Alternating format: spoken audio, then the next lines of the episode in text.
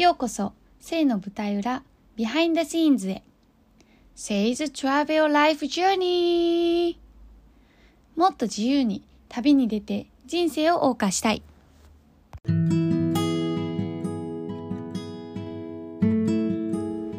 はじめまして。私は神戸でゲストハウスを経営しています。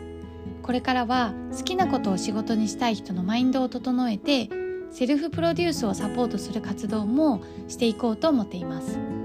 実際、夢だった大好きなゲストハウスを経営している経営者目線の悩みや未来への不安など、もにょもにょしている心と脳みその中を公開していくポッドキャスト番組です。一緒に悩んで、悩んで、また悩んで、でも前に進んでいきましょう。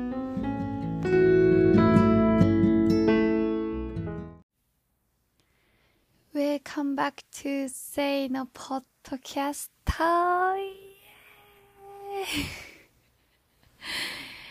いやー、あのー、気づいてた方も気づかなかった方もいらっしゃると思うんですけど、実は24時間ぐらい私のポッドキャストが Spotify から消えてしまってました。もう最初見たとき、え？ってなって。で、しかもそれいつだっけ？火曜日かな？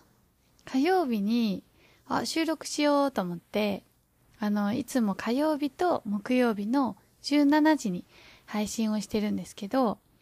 収録しようと思って見たら、あれ？ない。待って、ポッドキャストのページがないみたいな感じになって、で、もう、焦りますよね、普通に。まあ、まだね、やって間もないとはいえども、ここ数週間頑張ってきたし、ある程度みんなも、あー、せいちゃんのポッドキャスト楽しみとか言ってくれてるから、結構本気でやってるわけなんですよ。それでないってなって、チーンってなって、それしかも月末？で、しかも年末ま、年末だったんで、あの、本業がまあゲストハウスを経営してるんですけど、やっぱ税務だったりとか、いろいろとやることがすんげえ溜まってたんですよ。それで、あの、ここ数日旅行から帰ってきたっていうのもあって、で、お天気も悪かったから洗濯物も溜まってて、なんか部屋もね、結構ごちゃごちゃだったんですよ。それでもうコンディションがダメダメで、もう、でもまあ一旦ね、こうやらないといけないこともあるし、で、それだけはしなきゃと思って、でももう、こううまくいかなかったんですよね。やっぱり状態が悪すぎて。でもいいやと思って、その日はもう寝ようと思って、一旦、そのゾーンからね、抜け出そうと思って、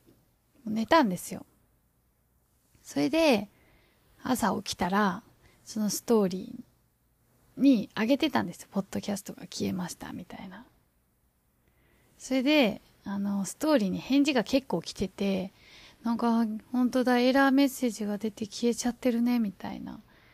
とか、なんか、こう涙の絵文字とか、あともう、もう寝よう、みたいな。で、また一からやり直せばいいやと思ってあげてたんですよ。そしたらなんか、せいちゃんのポジティブマインド好きとか言ってくれて、なんかもう朝からめっちゃテンション上がっちゃって。いや、まだポッドキャストは治ってなかったんですよ。もちろんその時は。でもなんか別にいいやって本当になって、なんかもう一日の始まりをみんなのそういう温かさで過ごせたの最高だなと思って。で、そういう状態もあったから、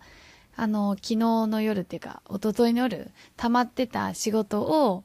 こうしようと思ってもう30日が締めだったから、やらないと絶対ダメなんですよ。それでもうとことんやろうと思って、朝活してるんですけど、毎朝。で、それやった後に、あの、やったんですよ。5時間ぐらいかな、かかったんですけど、でも、すっごい気持ちも良くて、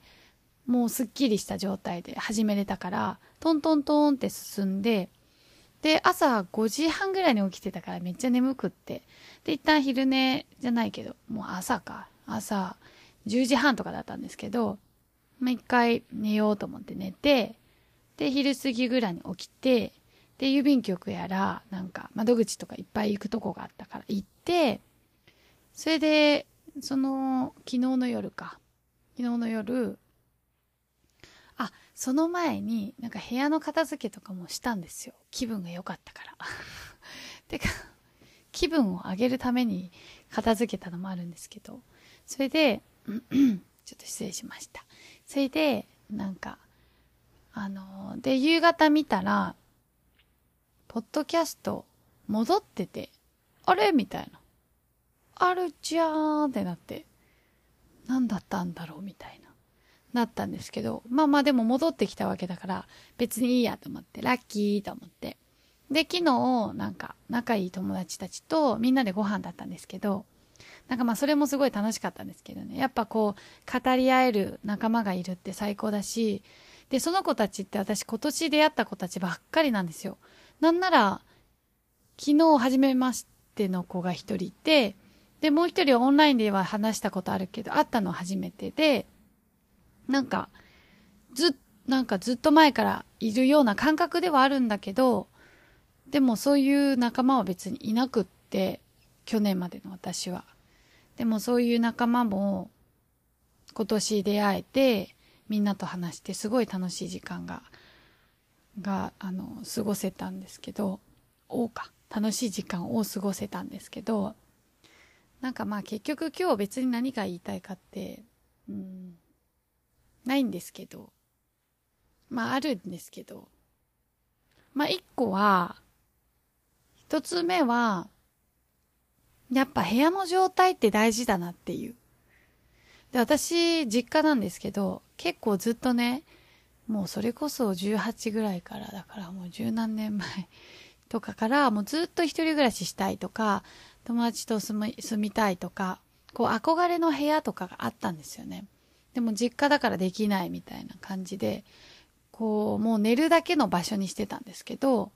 でもここ2年ぐらいかな、自分の部屋で自分の好きな雰囲気にしようと思ったんですよ。それで、いいなって思ったテーブルと椅子をまず買ったんですよね。で、やっぱ作業するのもカフェとか行ってもいいんですけど、結局資料とかが全部家にあるんで、持ち運んだりするのが大変なんですよね。で、カフェ代もかかるじゃないですか。それで、なんか、カフェのどんな雰囲気が好きなんだろうみたいなのを考えた時に、ちゃんと大きなテーブルがあって、心地いい椅子があって、で、飲み物があって、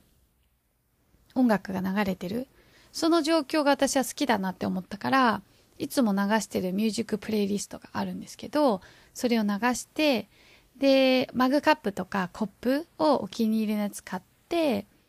テーブルと椅子を揃えたんですよ。でそっから自分の部屋の作業がすごく進むようになって、で、本を読むのもすごい好きなので、本棚もゲットしたんですよね。で、本棚も、こう自分が絶対好きだなとか、何回も読みたいなっていう本を一番上に並べて、で、たまに読み返したいなっていう本を真ん中にやって、で、あの、英語の勉強とかのね、あの、テキストもあるんですけど、それを、ちょっと、本当は一番上に置くべきなんですけど、まあ一番下に置いたりとかして、こう常に目に入るものは自分にいい刺激を与えてくれるものにしようと思って、目に映るものはお気に入りのものを並べたりしています。そんな風に、こう、自分の部屋を自分の好きな状態に持っていったんですよね。あ、一番大きい変化はライトでした。なんか私の部屋のライトってあの事務所とかにある丸いライトなんですけど、それをもう自分で外して、で、あの自分でお気に入りのライトを買って部屋に置いたんですよ。それが一番大きいかも。ライトを変えただけで、お部屋の雰囲気が超良くなりました。そう。だからなんか、結構みんなに伝えたいのは、自分の好きなものを身の回りに置くの大事かも。うん。なんかシーツとか布団とかも結構お気に入りのやつをあの使ってます。そうそう。で、そんな風にこう気分が良くなるとなんかやる気も出ちゃうんですよね。で、どんどんそういう好きなものを集めると、ああ、私ってこれが好きなんだとか、こういうことするのが好きなんだとか、ああ、これはちょっとしんどいなっていうのが分かってくるから、どんどん行動にも変わってきたりして、そういえば私はそういうふうにこう自分のやりたいことを見つて、見つのは、うん、えっと、見つけてきたなって思います。そう。やっぱ目に見えるってすごい大事なんですよね。で、そうそう。なんで、インスタグラムがね、こんなに流行ってるかというと、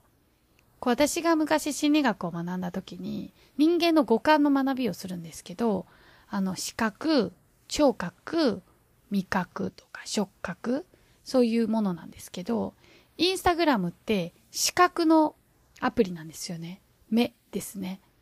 で、なんでこんなに流行るかっていうと、やっぱ人の目が気になるとか、いい風に見せたいとか、そういう欲って人間多かったりするから、だからインスタグラムってすごい流行ってて、で、視覚が人にとってすごく重要っていうことも、それで、こう、なんていうのそういう結果が出てるんですよね。だから、なんか、知らなかったけど、今考えれば、なんか自分ももちろん視覚がすごく大事だったんだなって思って、それで目に見える自分の部屋の飾りだったりとか、使ってるものにこだわるようになったのかも。別に高いものじゃないけど、自分にとって心地いいものとかでした。なので皆さんもよかったら、もうまあされてる方もいらっしゃると思うけど、もしね、それをやってなかったなーみたいな人がいたら、自分の好きなお部屋、空間にしてみてはどうでしょうか？そんな感じで今日は終わりたいと思います。バイバーイ。っ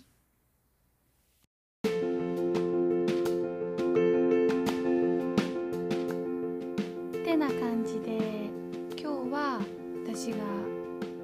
意識していることを少しお話をさせていただきました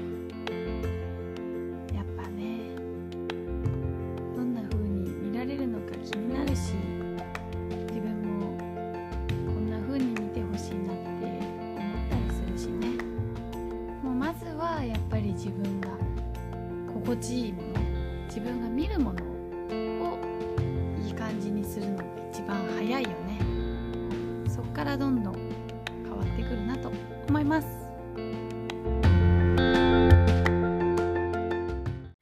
はい。改めまして皆さんご視聴ありがとうございました。いやー。なんとか火曜日は配信できませんでしたが今日木曜日配信できてとっても嬉しく思っています。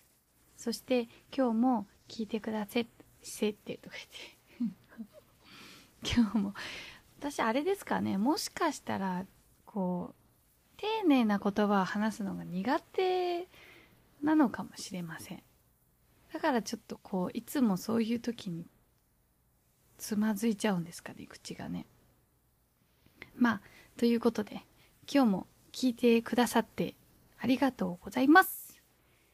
イエーイ。また来週。バイバーイ。みんなに愛と自由を。さて次はどこに旅出ようかな。